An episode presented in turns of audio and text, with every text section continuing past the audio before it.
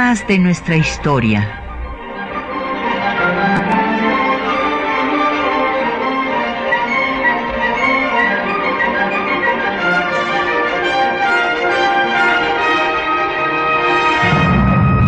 Un espacio que difunde el conocimiento del pasado para comprender nuestro presente. Programa a cargo de la maestra Patricia Galeana.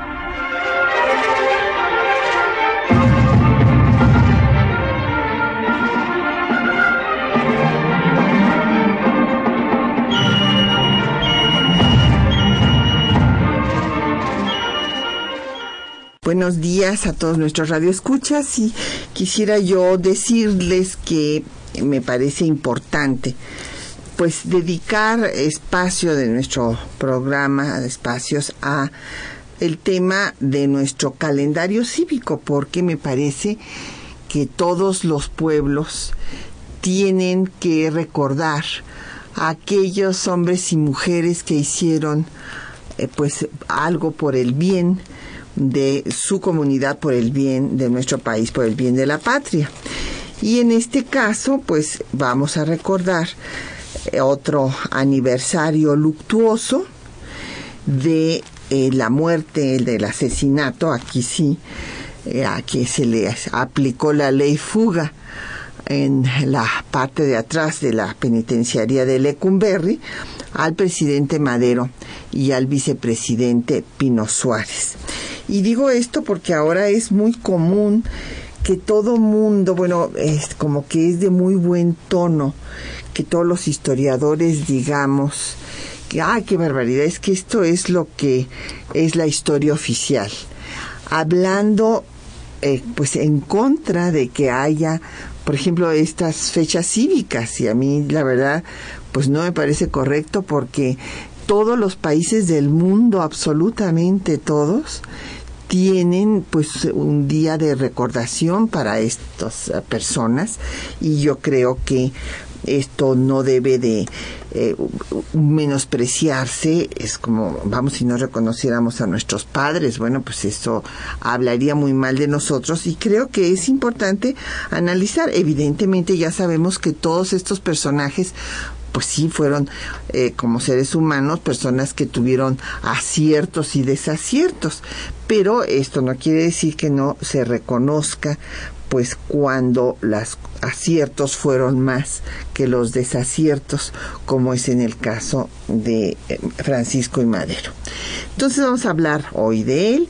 Y tenemos eh, publicaciones para nuestros radioescuchas, tenemos cinco ejemplares de la radiografía del cuartelazo. Porque pues eso, eso fue lo que acabó con eh, Madero, un cuartelazo, o sea, un movimiento salido del cuartel. Y eh, este trabajo lo hace Diego Arenas Guzmán, que fue eh, pues un periodista que hace pues un muy buen relato, muy, muy claro, muy accesible de eh, los acontecimientos que tuvieron lugar de 1912 a 1913. Y tenemos el gusto de que nos acompañe eh, nuestro eh, colega y amigo Felipe Ávila, que justamente es quien le hace el prólogo a esta edición del Instituto Nacional de Estudios Históricos de las Revoluciones de México. Bienvenido, Felipe. Gracias, Patricia, por invitarme otra vez a tu programa. Y bueno, pues eh, yo creo yo creo que sería bueno a que tú les comentaras de Diego Arenas Guzmán a, nuestros radioescuchas por qué lo importante de su trabajo. Sí, claro. Eh, como ya señalaste, esta crónica del cuartelazo es eh, uno de los primeros testimonios directos que hay sobre este acontecimiento. Diego Arenas Guzmán era un joven periodista que se había vinculado a la revolución, un, un joven eh, simpatizante del maderismo que vivió intensamente estos días extraordinarios del inicio de la revolución y que desde luego eh, pues eh, sufrió la conmoción de ver cómo los sueños, las esperanzas, las expectativas que había despertado la revolución y el gobierno de Madero, pues se fueron, se vieron frustrados por el golpe militar encabezado por un sector de las Fuerzas Armadas que puso fin de manera trágica al experimento democrático maderista y que acabó de una manera deleznable con la vida del presidente legítimo y del vicepresidente de la República. Este libro salió en 1900 13, poco después. acabando de suceder los es como una crónica periodística, porque además eh, era un muy buen periodista, lo siguió siendo después, de estos hechos. Eh, muy destacado dentro de la revolución, dentro del eh, constitucionalismo después, un periodista independiente, crítico, que vivió intensamente estos días y que este es un testimonio extraordinario de primera mano de uno de quienes estaba ahí en la trinchera junto con Madero apoyándola. Pues ahí tiene usted, así es que ojalá que nos llame si quiere leer este texto, Radiografía de un cuartelazo de Diego Arenas Guzmán. Hay los teléfonos a su disposición también para que nos formule todas las preguntas y comentarios que le suscitan el tema de eh, esta ejecución de Francisco y Madero y de José María Pino Suárez. Tenemos a su disposición el 55 36 89 89, el 01 800 505 26 88, el 56 23 32 81, un correo electrónico temas de nuestra historia arroba yahoo.com.mx, en Twitter nos puede seguir en arroba temas historia y en Facebook temas de nuestra historia UNAM escuchar el programa en línea en el www.radiounam.unam.mx. Bueno, pues vamos a entrar en materia.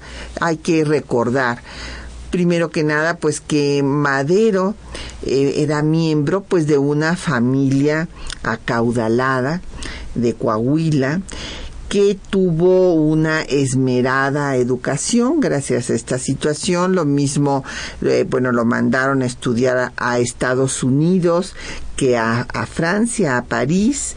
En, este, en Estados Unidos estudió eh, pues desde la educación, eh, lo que sería el high school, digamos, y después en París estudió comercio y regresó a la Universidad de California en Berkeley a estudiar agricultura y se dedicaba pues a administrar las propiedades. Ciertamente empezó a, pues a, cobrar conciencia de lo represivo del régimen porfirista, pues eh, vio cómo se quitaba a Bernardo Reyes, que era amigo de su familia, eh, eh, de sus ambiciones políticas de poder suceder a don Porfirio. también fue testigo de cómo sufrían acoso del régimen eh, los miembros del Club Liberal, bueno, primero del Círculo Liberal Ponciano Arriaga y luego del club que formó el Partido Liberal, el, el periódico Regeneración de los Flores Magón, el ayudó financieramente a que saliera el mismo.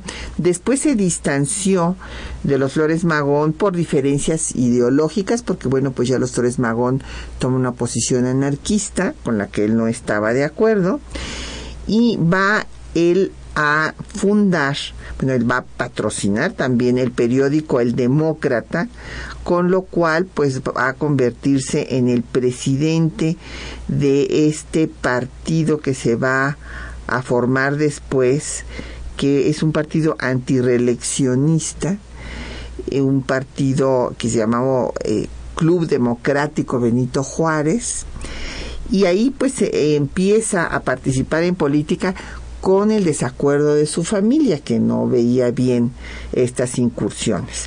Pues participó lo mismo para ser presidente municipal en San Pedro de las Colonias, que después en contra del candidato porfirista a la gubernatura.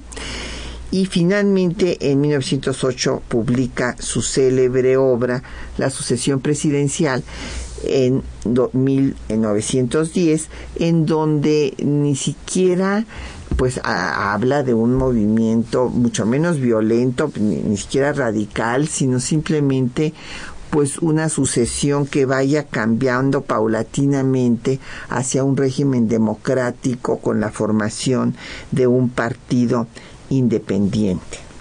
Sí, eh, has eh, dado los rasgos esenciales de la biografía juvenil de Francisco y Madero hasta que decide participar y se convierte en un personaje muy importante de la política nacional. Eh, como bien señalas, eh, eh, él tenía prácticamente su vida resuelta desde el punto de vista económico y familiar.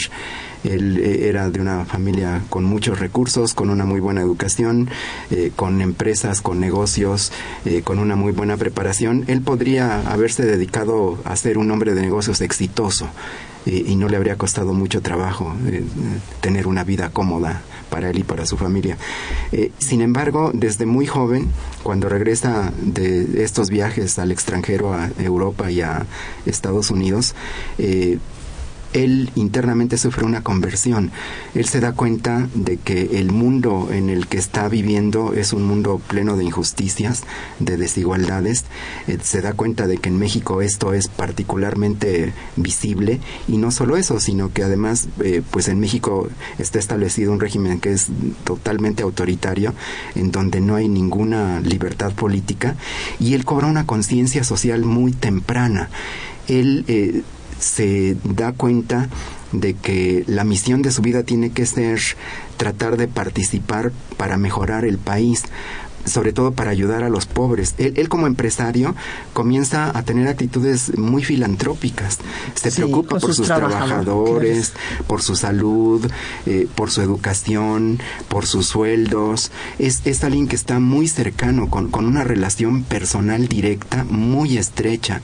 Es una buena persona. Ante todo, es una persona de buenos sentimientos, de valores muy acendrados, realmente humanistas y democráticos. Y entonces él se da cuenta de que es muy fácil seguir así, que no puede ayudar mucho más allá de su entorno empresarial y él quiere hacer una cosa más grande. En 1904 sufre esta conversión porque de repente él se da cuenta de que para poder hacer ese ideal tiene que participar en la política. Y de 1904 a 1908 va sufriendo una transformación personal. Se va haciendo de una conciencia política, va participando, se va interesando, va estableciendo una red nacional de contactos con opositores al régimen porfirista y va estableciendo los cimientos de una gran organización nacional democrática de oposición que después de este libro eh, sensacional que, acabas de comentar, la sucesión presidencial, eh, pues se va a convertir, a convertir en el, en el motivo principal de su vida, la formación de un partido nacional democrático. Claro, y bueno, hay que recordar que ya metido de lleno en la política, bueno, pues hace una gira, eh, eh, precisamente una gira con Félix Palavicini para promover la creación de ese partido político. Todavía no es una gira como candidato a la, a la presidencia. Escribe artículos hablando de que debe haber un cambio ordenado hacia la democracia. O sea, él no quiere la violencia, no quiere una guerra, no quiere un movimiento armado. Y bueno, va a ser candidato para la presidencia ya por el partido antireeleccionista eh, con eh, Francisco Vázquez Gómez como vicepresidente, que esto es un tema interesante. porque eh, después viene una ruptura con Vázquez Gómez porque originalmente, bueno, pues es justo la fórmula, este, están ellos dos y después va a cambiarlo por Pino Suárez. Sí, eh, como bien señalas, después de la publicación de, de su libro, que es un éxito eh, comercial, se, se vende como pan caliente. Y no lo puede recoger Porfirio Díaz porque lo reparte a todas las gentes de opinión. Sí. inclusive se lo manda a él. Ajá, sí, sí, sí, sí. Eh, y como en los años anteriores ha ido estableciendo una muy amplia red de amigos con los que se eh, escribe, mantiene una correspondencia activísima. Cuando uno revisa los archivos de Madero, se sorprende la cantidad de miles de cartas eh, que alimentaba de manera sistemática. Eh, esta relación epistolar le, permitió ir construyendo una red nacional de, amigos, de conocidos que compartían sus ideales eh, políticos y democráticos y que fueron la base de este Partido Nacional. Eh, de 1908 a 1909 se aboca a la fundación de este Partido Democrático Nacional. Va sentando las bases desde abajo, desde ir a las ciudades, dar pláticas, eh, tener reuniones privadas con, con, los que simpatizan con sus ideas y va sembrando las semillas del partido antireeleccionista que eh, después, eh, ya cuando es una estructura nacional, realizan una convención en la Ciudad de México y desde luego, pues él era el alma organizadora, inspiradora de este partido, lo eligen como su eh, candidato a la presidencia. Y aquí también lo que es importante es esto que señalas, él es la figura más visible, es el que realmente ha hecho todo para crear esa organización, entonces es natural que él sea el candidato presidencial, pero escoge como su eh, mancuerna política al doctor Francisco Vázquez Gómez, que es también un personaje muy importante, muy destacado eh, de la oposición eh, al, al, régimen de Porfirio Díaz. Su hermano es uno de los más conocidos críticos del, del, régimen de Díaz. Emilio Vázquez, Emilio Vázquez Gómez es, es una pareja de hermanos muy importante en la política nacional de esos años. Y Francisco Vázquez Gómez además eh, es partidario de Bernardo Reyes. Entonces, al escoger a, Bernard, a, Francisco Vázquez Gómez como su compañero de fórmula, Madero está buscando hacer una alianza con el reyismo, que en esos momentos es eh, un eh, grupo crítico al, porfirismo, que no rompe con, el, el, régimen porque Bernardo Reyes no quiere romper con don Porfirio, pero sus partidarios sí, y cuando los deja colgados de la brocha porque eh, renuncian, se va, sí, acepta, acepta el exilio. la decisión de eh, los reyistas se van con Madero.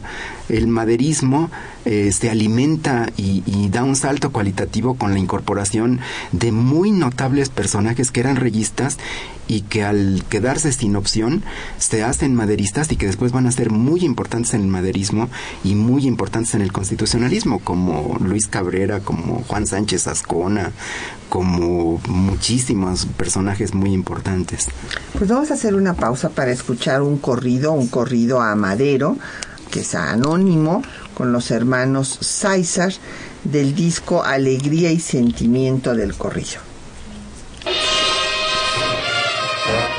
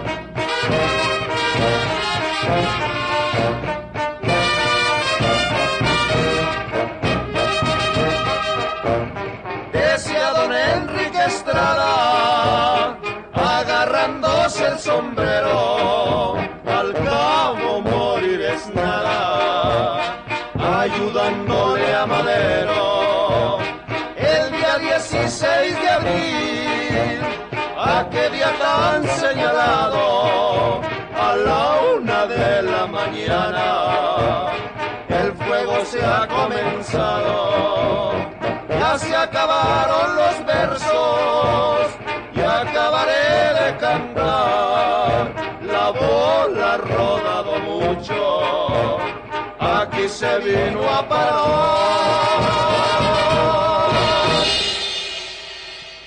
Pues nos han llegado muchos comentarios, preguntas. Por ejemplo, don Manuel Pérez Morales de la Miguel Hidalgo dice que ve muy diferente a Madero de sus hermanos, que por qué a él lo enviaron al extranjero. Es que él era el, primogénito. Entonces él era el mayor, don Manuel, y, bueno, pues por eso lo están formando para que maneje todas las propiedades de, la familia. Que había, hay diferencias con sus hermanos, pues sí, sí, sí hay diferencias, pues, este, mm, siempre pasa eso en todas las familias. Eh, don José Alfredo sí nos pregunta que si era masón. No tengo yo conocimiento que haya estado incorporado a una logia, ¿tú sabes? No, tampoco. Pero vamos a investigar don David eh, Tesosomo, bueno, sí sabemos que hay espiritista, desde luego, porque el espiritismo estaba de moda cuando él fue a Francia y, era una moda de ese momento. David Tesosomo dice que por qué se distanció Madero Bernardo Reyes. No, es que se haya distanciado. Madero, en realidad era su familia la que era reyista y el que, como dijo el doctor Ávila, dejó a sus partidarios pues ya sin candidato fue el propio Bernardo Reyes que se disciplinó a lo que decidió don Porfirio, nada más. Y este, eh, pues que manda don David muchos saludos a su papá que cumple años. Felicidades, don Oscar Romero, que haya mucha salud. Eh, dice que él lo introdujo a escuchar el programa y que si recomiendo el, el libro de Nacho Solares, mire usted, le confieso que no lo he leído, pues, eh, pero hay que tomar en cuenta que él pues no es un historiador, él, no, entonces eh, siempre hay que saber distinguir las obras que son pues novelas a las obras que son históricas. Eh, José Guadalupe Medina que qué opinó este la jerarquía eclesiástica del asesinato de Madero de Pino Suárez, pues fíjese, don José, que apoyaron a Huerta. Lo festejaron. Lo festejaron porque según ellos, pues eh, eh, Madero no podía mantener el orden en el país. Y entonces, pues esta es la razón por la cual eh, los ejércitos constitucionalistas, los revolucionarios, van a ver a la, a la, jerarquía eclesiástica pues como lo que fue una enemiga de la revolución. Así es. Y en cuanto a don Efraín Martínez, que nos dice que que eh, a qué calendario cívico me refiero. Bueno, me refiero a los días, don Efren, de luto nacional en que nuestra bandera está a media asta. Eh, lo recordamos el 14 de febrero a Vicente Guerrero y el 22 de febrero pues por el asesinato de Madero y de Pino Suárez que si tengo alguna presentación en la FIL, ya tuve dos, don Efren. Ayer estuvimos allá en la FIL de minería en la mañana presentamos la Biblioteca Constitucional que ha publicado eh, el Instituto Nacional de Estudios Históricos de las Revoluciones de México con el Instituto de Investigaciones Jurídicas de nuestra máxima casa de estudios y en la tarde presenté un libro feminista con la Federación Mexicana de Universitarias rompiendo el techo de cristal. Muchas gracias por preguntarme, don Efren, porque me permitió pues eh, decir qué es lo que estamos estuvimos presentando en la FIL.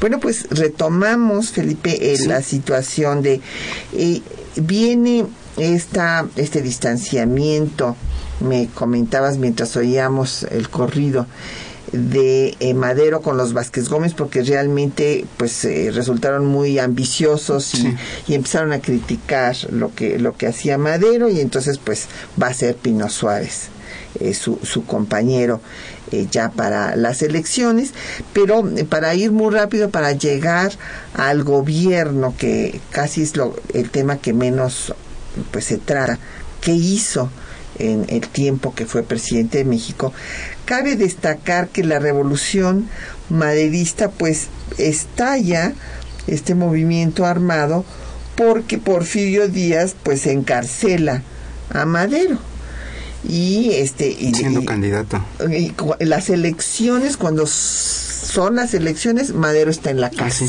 imagínense ustedes. Entonces Madero se da cuenta de que no hay posibilidad de cambiar pacíficamente esa situación. Y pues se declara desde luego triunfador Porfirio Díaz para un octavo periodo, Ramón Corral para el segundo periodo, con eh, 18.625 votos a favor de don Porfirio y nada más a Madero le reconocen 196 votos. Entonces, bueno, él apela, Madero todavía apela eh, en el marco legal a que se declaren nulas esas elecciones porque son fraudulentas y demás y pues la Cámara de Diputados ratifica que, que, no es cierto, que todo estuvo muy bien y que don Porfirio es el presidente.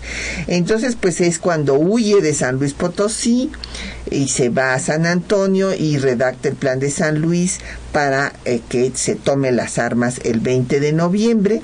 El 20 de noviembre Madero ni siquiera puede entrar a México porque pues no hay la respuesta que él esperaba.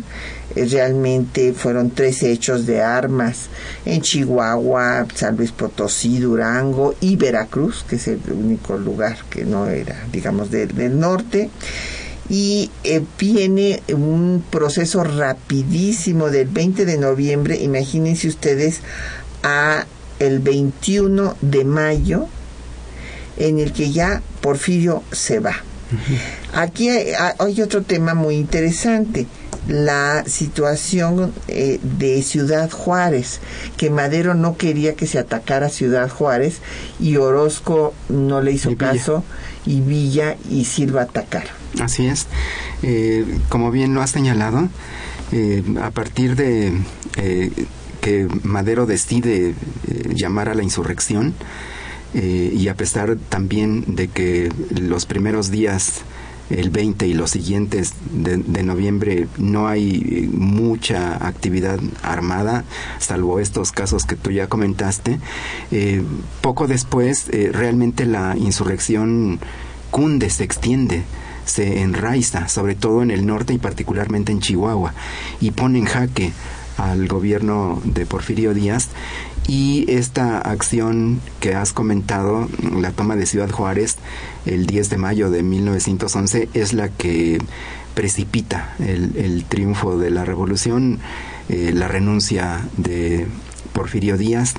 En seis meses la insurrección se vuelve incontrolable por más esfuerzos que hace el ejército federal, no es capaz de resistir una insurrección armada extendida en buena parte del territorio nacional con bandas guerrilleras de una enorme movilidad y conocimiento del terreno, eh, ante las cuales el ejército federal es totalmente incapaz de combatirlas y neutralizarlas. El ejército se va replegando hacia las ciudades más grandes y hacia las vías troncales del ferrocarril y a las haciendas y la insurrección se apodera del campo. Toda la zona rural de la mayor parte de la República en mayo de 1911 están en poder de la revolución. Eso es lo que decide a Porfirio Díaz y a Limantur a capitular. Aunque no han perdido ninguna gran batalla todavía, la más importante ha sido la de Ciudad Juárez, y no es una gran batalla como las que va a haber después eh, de la muerte de Madero contra Victoriano Huerta. Eh, pero se dan cuenta de que estratégicamente ya perdieron la batalla y que es cuestión de tiempo que la revolución siga avanzando y vaya conquistando las ciudades, porque el campo ya lo tienen en su poder y porque son decenas de miles de hombres armados y porque además Porfirio Díaz alcanza a darse cuenta ya en sus años finales de que el pueblo de México ya no ya no lo apoya, no que lo ha quiere. perdido el apoyo. Su carta de renuncia está llena de amargura porque dice que él que ha entregado lo mejor de su vida para el bien de México, eh, pues finalmente se da cuenta de que el, el pueblo le dio la espalda y se va eh, lleno de frustración eh, y de resentimiento. Eh, pero se va precisamente para, para tratar de salvar algo de, de lo que ha construido durante tantos pues años. para salvar la vida, Y porque, salvar la vida también. porque si no, pues este no no no, lo- lo- no hubiera muerto tranquilamente en, en París como como murió. Así es. Y se da una, una negociación política entre el jefe de la revolución y el gobierno que se va. En, en el pacto de Ciudad Juárez lo que se acuerda es eh, un armisticio, establecer un régimen de transición, un gobierno interino que va a convocar elecciones, que va a pacificar el país. Y ahí hay dos cosas muy importantes. Por un lado, se decide mantener las instituciones porfiristas y el ejército federal. Y por el otro, eh, desarmar al ejército revolucionario maderista.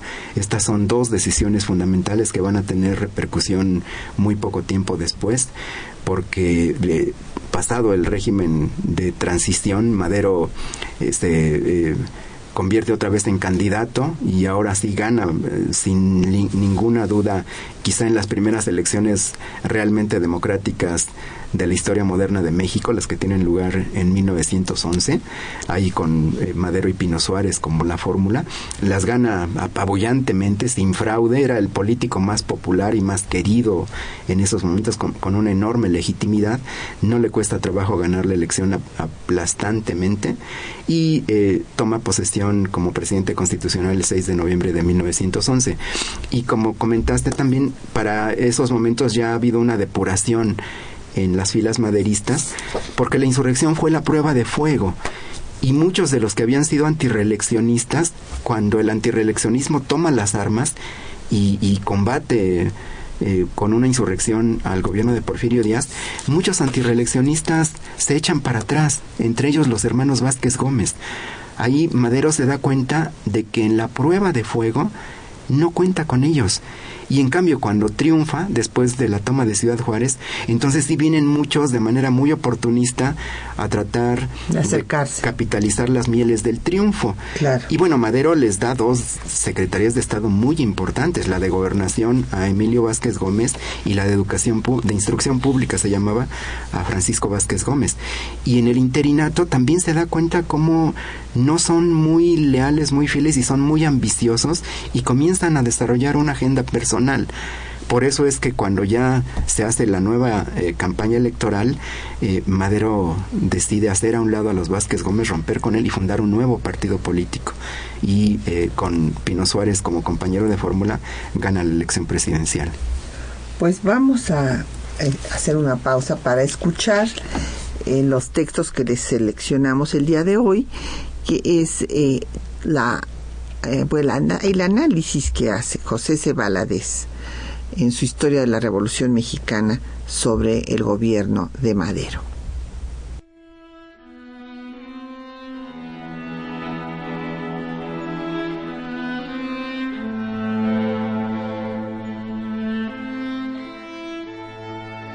José C. Valadez, en su Historia General de la Revolución Mexicana, nos ofrece una mirada de cerca al gobierno de Francisco y Madero. Escuchemos. Después de 30 años de falsificaciones del sufragio universal, el pueblo de México acudió casi incrédulo al espectáculo que ofrecieron las elecciones extraordinarias efectuadas el 15 de octubre de 1911. Los votos a Francisco y Madero fueron casi unánimes. En medio de una libertad electoral sin igual, los ciudadanos concurrieron jubilosos a las casillas. A las 11 horas del 6 de noviembre de 1911, Madero llegó a la Cámara de Diputados para juramentarse. Recibió el mando y gobierno de la República, si no en los umbrales del caos ni bajo el despejado cielo de la paz, sí a los comienzos de las pasiones desordenadas. Se seguía ahora una amenazante dilatación de fuerzas movidas por los viejos porfiristas. Los proyectos de contrarrevolución asomaban con franqueza y decisión. Los diputados a la vigésimo quinta legislatura nacional, tan dóciles, sumisos y serviles en septiembre, en solo dos meses después surgieron rebeldes y antojadizos. Carecían ciertamente de una causa, pero la tribuna de la Cámara les proporcionó oportunidad y tema para enramar y enviscar el ambiente. los males empezarían con la designación del gabinete presidencial. Manuel Calero, el secretario de Relaciones, si ciertamente era ilustrado y tenía historia política, estaba tan saturado de vanidades y ambiciones que no podía ser eficaz colaborador, ni era un hombre apto para acrecentar las simpatías públicas. Manuel Velázquez Tagle, en el Ministerio de Justicia, era un figurón calerista y nada más.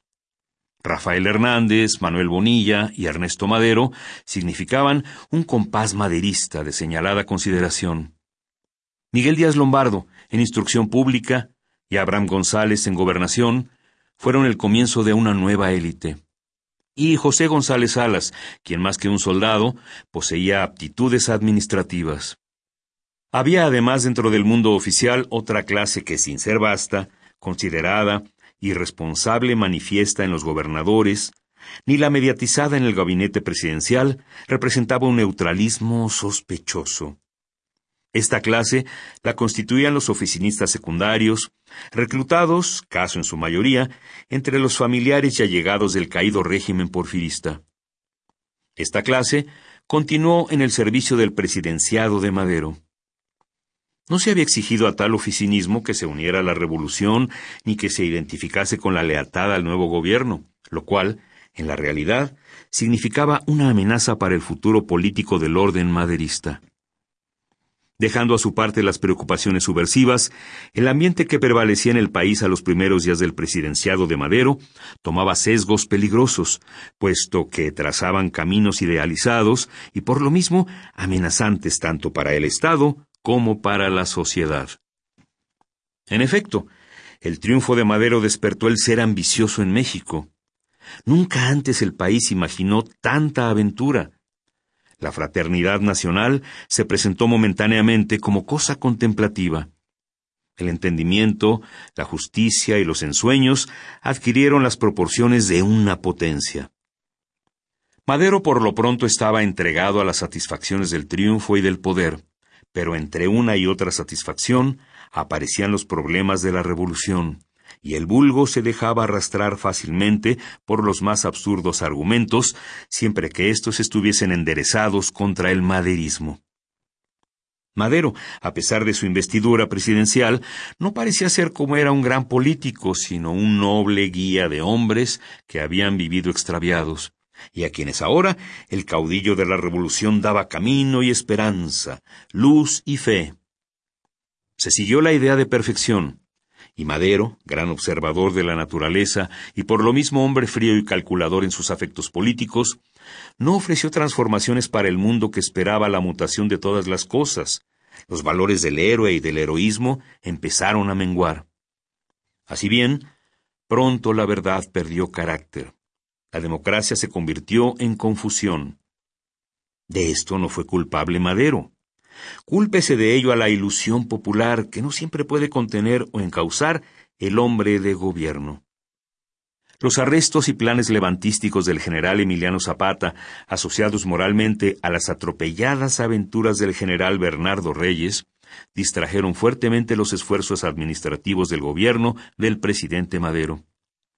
Ni este ni ningún otro gobernante podría ser apto en los primeros meses de función oficial para poner en orden al país, satisfacer todos los programas, rehacer los daños causados por la guerra, reivindicar la Constitución y organizar una nueva pléyade de hombres de gobierno.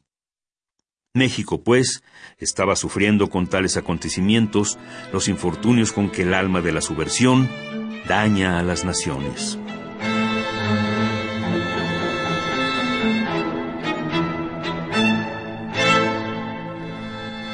Bueno, pues ahí tienen ustedes que eh, yo comparto este, este juicio, esta reflexión de José C. Valadez. Y este, pues nos han llegado muchas preguntas y comentarios. Eh, nos pregunta Jorge Virgilio que qué relación tuvo, ah no, que cuál fue la causa del distanciamiento entre Madero y Roque Estrada, que Roque Estrada había sido su principal orador en estas giras. Sí, al principio eh, los que lo acompañan en, sus primeras giras son Palavicini y Roque Estrada. Eh, los dos son eh, jóvenes talentosos, democráticos, apasionados, muy buenos oradores, que colaboran de, de manera muy cercana con Francisco y Madero en la organización del Partido Nacional Antireeleccionista y en las campañas políticas. Sin embargo, eh, después hay un distanciamiento con Roque Estrada porque él era jalisciense, él quiere ser eh, gobernador de Jalisco en el interinato de Francisco León de la Barra y Madero también una cosa que es muy importante subrayar es que cuando ya él se da cuenta de que es la principal autoridad política en el país, eh, que tiene que eh, fijarse muy bien en quiénes van a ser los gobernadores y quiénes van a ser los ministros. Y a muchos de los jóvenes que lo ayudaron en la insurrección, no les va a dar los primeros puestos porque piensa que son muy jóvenes y no tienen experiencia todavía para estar al frente y menos de un estado como, como Jalisco y entonces prefiere poner eh, como gobernadores a gente un poco más madura, con más formación, eh, que garanticen el orden y la estabilidad, aunque no sean los jóvenes fogosos revolucionarios que, que están en primera fila. A muchos de ellos los hace subsecretarios o, les da segundos y terceros niveles, pero no les da las primeras responsabilidades. Y es por esto que Roque Estrada se siente traicionado y, y rompe con, con, Madero y se retira de la, de la escena política.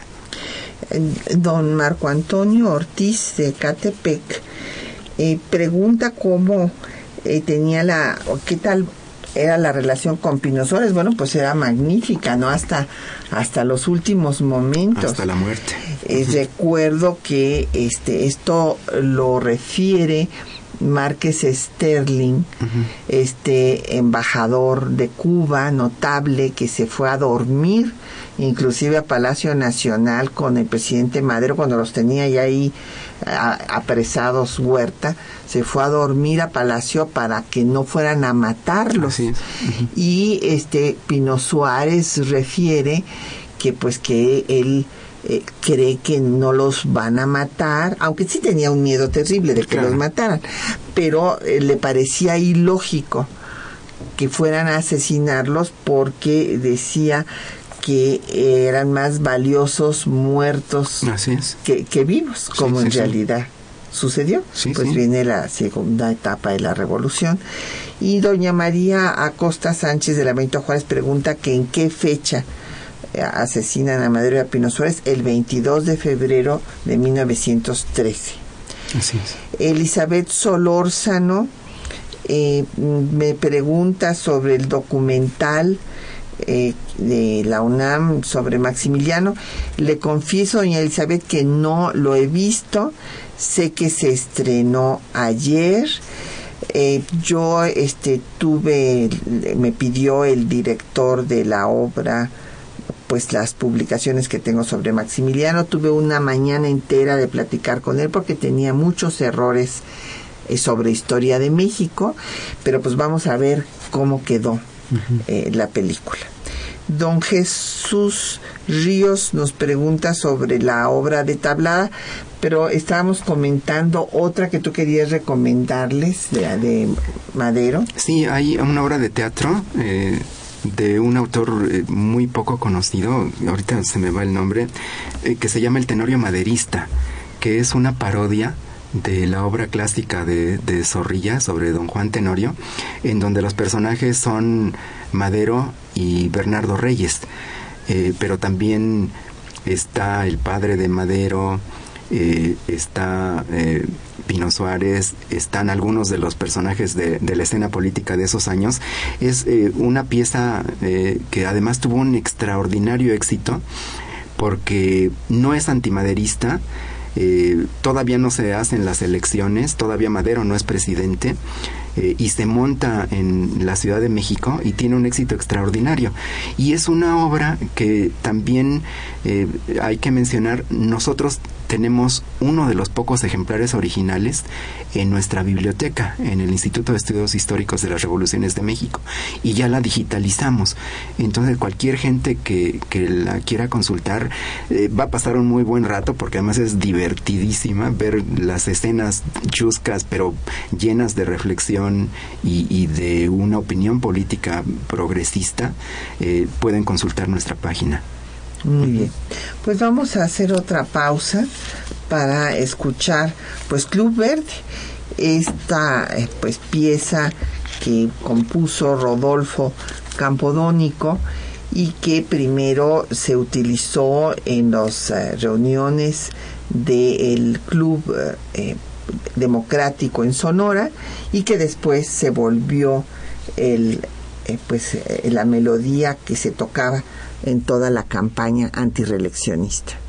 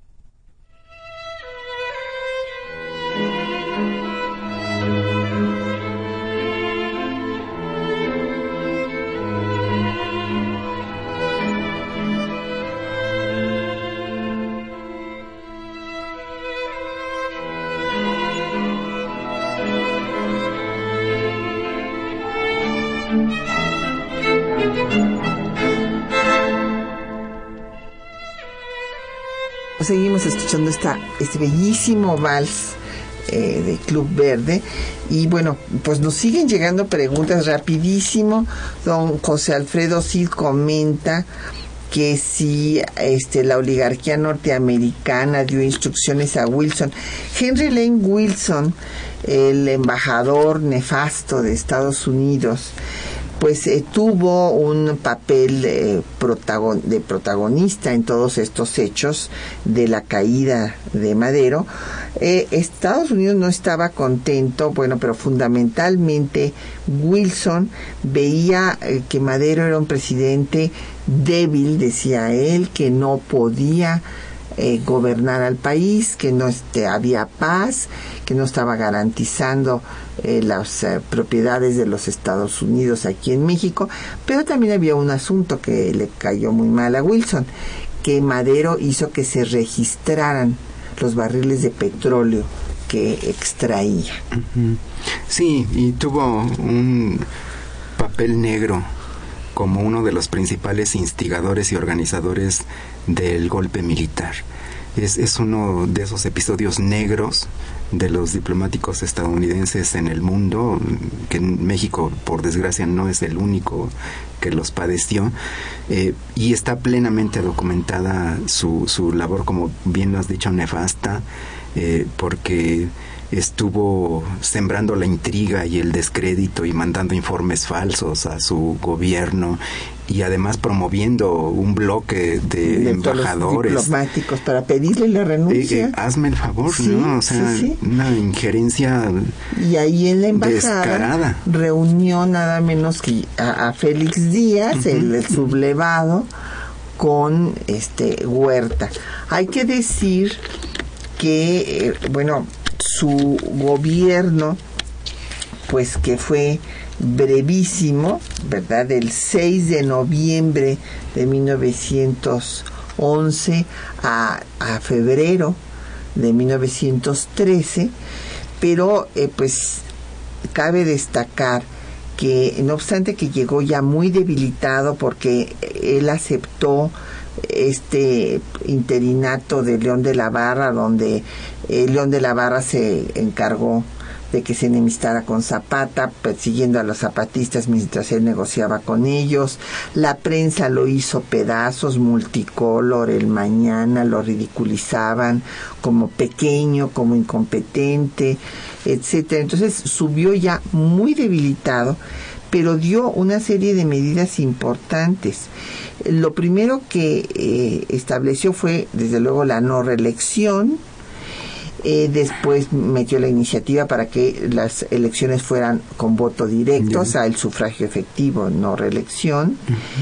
Eh, hubo dos levantamientos, o sea, tanto Reyes como Félix Díaz se habían ya levantado, los habían apresado y luego los, los perdonó, los, los dejaron y, y, bueno, pues fueron los que hicieron este, la escena trágica. Así es y murió Reyes tratando de tomar Palacio Nacional y Félix Díaz se puso de acuerdo con Huerta y bueno, pues acabaron con su gobierno. Pero entre las cosas que hizo fue crear el Departamento de Trabajo, decretar que hubiera crédito agrícola, que se deslindara eh, pues los terrenos para poder hacer un reparto ejidal y que nadie podía tener más de 200 hectáreas para siembra y 500 de pastoreo. Y todo esto, eh, pues que ya inclusive anunció que se habían deslindado 70 mil hectáreas para ser distribuidas. O sea, realmente estaba haciendo todo lo que podía pues en un año que, gobernó. Inclusive al Congreso le pide que haya una reforma agraria y, social, eh, paulatina, no radical. Y no obstante eso, bueno, pues se tiene que enfrentar por una parte al movimiento zapatista, a la rebelión de Orozco y a las eh, esos pues de los antiguos revolucionarios y a las contra movimientos contrarrevolucionarios de Bernardo Reyes y de Félix Díaz y finalmente de Huerta. Así es, eh, como bien has señalado, eh, el gobierno de Madero, que muchos han calificado como de ineficaz, eh, a Madero también lo han tachado de, que fue un gobernante inepto, que no hizo nada. realmente yo creo que esto es un juicio, además de erróneo, muy injusto, porque solo tuvo 15 meses en el poder. En esos 15 meses la mayor parte del tiempo y de los recursos se le fueron tratando de sobrevivir porque enfrentó cuatro rebeliones, dos desde la izquierda, dos desde la derecha, eh, pero en medio de esta vorágine y, de esta defensa militar de su gobierno, eh, pues tuvo tiempo para comenzar a desarrollar lo que yo creo que era un proyecto de transformación política para que México fuera una nación democrática. Y, yo creo sinceramente que es el primer gobierno democrático que, hemos tenido en la historia moderna de México. Todo lo que él había prometido en su campaña, todo por lo que había luchado contra Díaz, él lo llevó a la práctica en su gobierno. Eh, fue un gobierno por primera vez en décadas no represor, eh, no persecutor, de, quienes no pensaban como él, permitió una absoluta libertad de expresión, quizá en exceso, porque muchos de los periódicos nacionales eh, no tuvieron responsabilidad para ejercer una crítica sana y se convirtieron en detractores eh, que ridiculizaron y que satanizaron a la figura presidencial como nunca se había hecho y como quizá nunca se ha vuelto a ver tampoco. Eh, porque de ver a las caricaturas que sacaban son eh, brutales, ¿no? Eh, y permitió el libre ejercicio de las facultades de los otros poderes de la Unión, el legislativo, el judicial, no tuvieron ninguna cortapisa. Eh, permitió la elección libre de los cargos de elección popular, incluso por eso llegaron al Congreso porfiristas, reyistas, católicos, eh, abiertamente católicos, porque no hubo ninguna restricción para que hicieran campañas y para que si ganaban eh, se les respetara el, el, triunfo. Y eh, estas medidas que comenzó a hacer, pues eran realmente importantes porque estaban dando respuesta a los principales problemas del país, eh, que era el problema agrario y desde luego el problema laboral. Y, hay ahí una postura del maderismo muy clara desde su gobierno de comenzar a atender y resolver eso. Claro, hay que ubicar a Madero. Madero no era un revolucionario radical y además la constitución y el espíritu de la época eh, estamos acostumbrados a juzgarlo desde nuestra óptica actual. No, no, pues era muy tibia la propuesta de Madero, no era revolucionaria. Pero hay que situarse en su época y en su, en su situación precisamente. Eh, la constitución no permitía eso. Incluso al mismo Venustiano Carranza después, es una de las cosas que Luis Cabrera se va a dar muy claramente cuenta, la constitución no les permitía expropiar tierras y repartirlas tenían que modificar primero la constitución. Y la postura de Madero era, sí, hay que resolver eso, no es que hubiera sido contrario ni refractario a las reformas sociales, sí era consciente de que eran importantes y que había que hacerlas, pero su propuesta es que tenían que hacerse de manera institucional, a través de las leyes y de manera paulatina. Él, como gobierno, decía, la función del gobierno es escuchar, atender y resolver las demandas sociales y es responsabilidad de los grupos sociales plantearles a los gobernantes sus problemas y juntos tratar de irlos resolviendo, pero dentro de las instituciones y del marco legal. Y eso fue lo que estuvo haciendo, nomás que pues no tuvo tiempo. Así es, no tuvo tiempo. Y bueno, pues eh, doña Hilda San Román aquí pregunta eh, desde Toluca, que le mandamos muchos saludos, que cómo votó la población eh, campesina cuando los hacendados todavía dominaban. Acuérdese, doña Hilda, que no había votación directa, se elegían a los electores. Entonces, pues no, los campesinos evidentemente no votaron. Y en eh, otra pregunta, don José Alfredo Cid por Twitter, pues habla de que esto de que se cambien eh, los días de nuestras, nuestro calendario cívico y que los lunes se den los puentes y demás. Yo coincido con usted, don José, yo creo que eso no ayuda porque pues eh, nadie sabe ni por qué está de puente y ya se, se pierde eh, la, la, fecha cívica de... Sí, son razones comerciales y turísticas. Exactamente.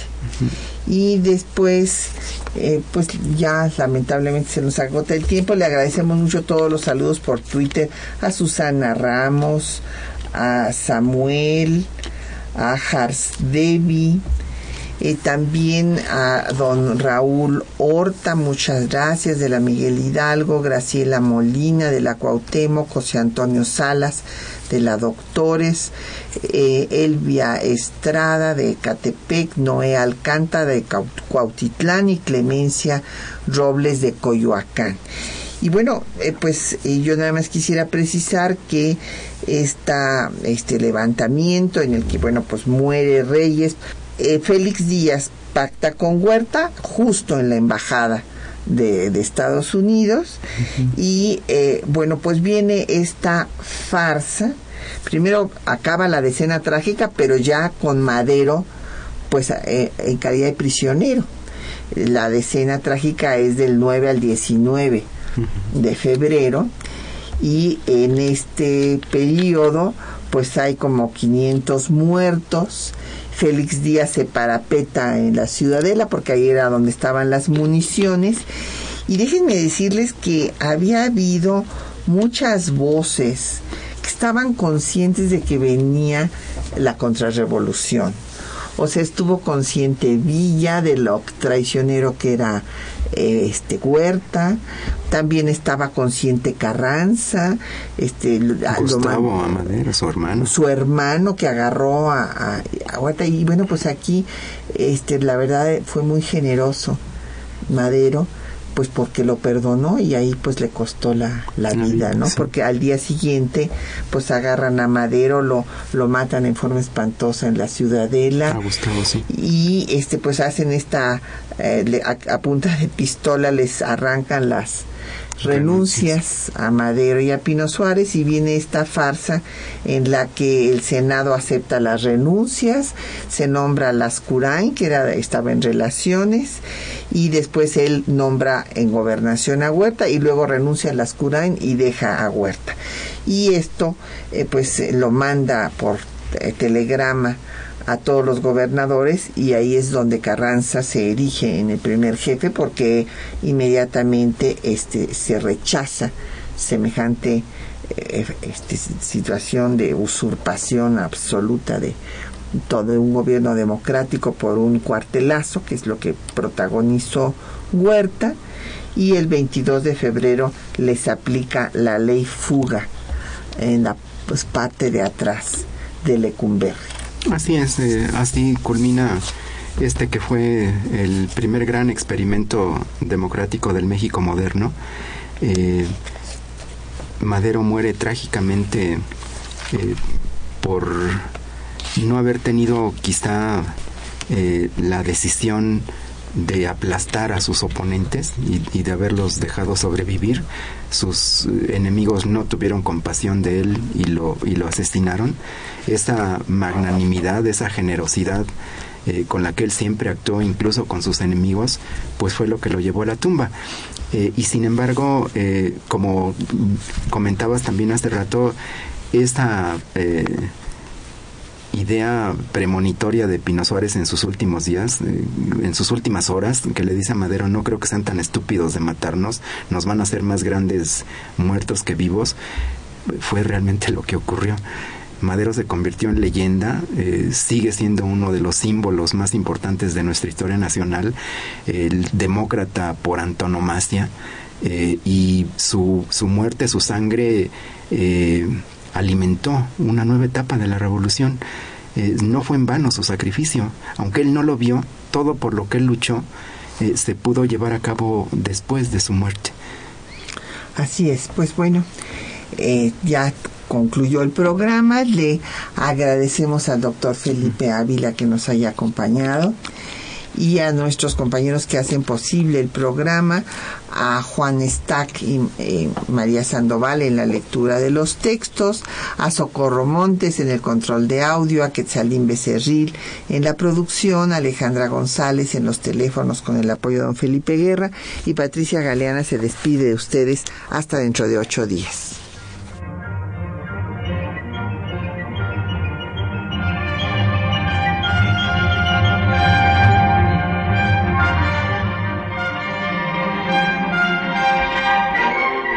Temas de nuestra historia.